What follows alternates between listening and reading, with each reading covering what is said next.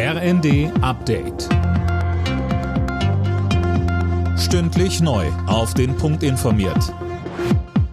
Ich bin Johannes Schmidt. Guten Abend. Im Kampf gegen Lieferengpässe bei Kindermedikamenten gibt's jetzt eine kurzfristige Lösung.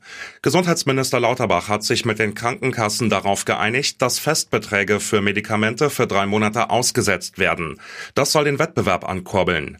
Florian Lanz vom Spitzenverband der gesetzlichen Kassen sagte dazu in der ARD. Das könnte dazu führen, dass Pharmaunternehmen Reserven, die sie irgendwo auf der Welt haben, jetzt kurzfristig nach Deutschland liefern, weil sie hier besonders hohe Preise für ihre Produkte bekommen. Aber klar ist auch, das kann die Probleme nicht grundlegend lösen. Das kann lediglich eine Brücke sein. Wenn Deutschland seine Klimaziele erreichen will, brauchen wir mehr E-Autos. So der Tenor nach einem Mobilitätsgipfel im Kanzleramt.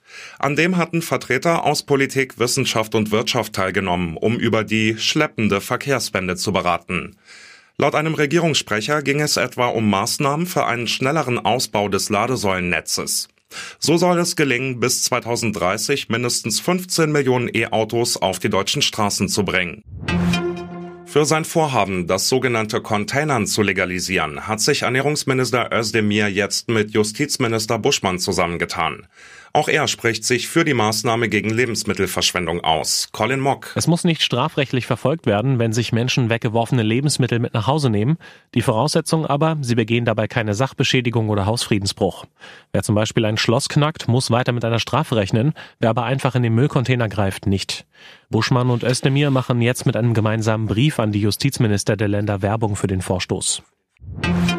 Klimaterroristen ist das Unwort des Jahres. Das hat die Jury aus Sprachwissenschaftlern der Uni Marburg bekannt gegeben. Das Unwort des Jahres soll auf unangemessene, verschleiernde oder diffamierende Sprache aufmerksam machen. Alle Nachrichten auf rnd.de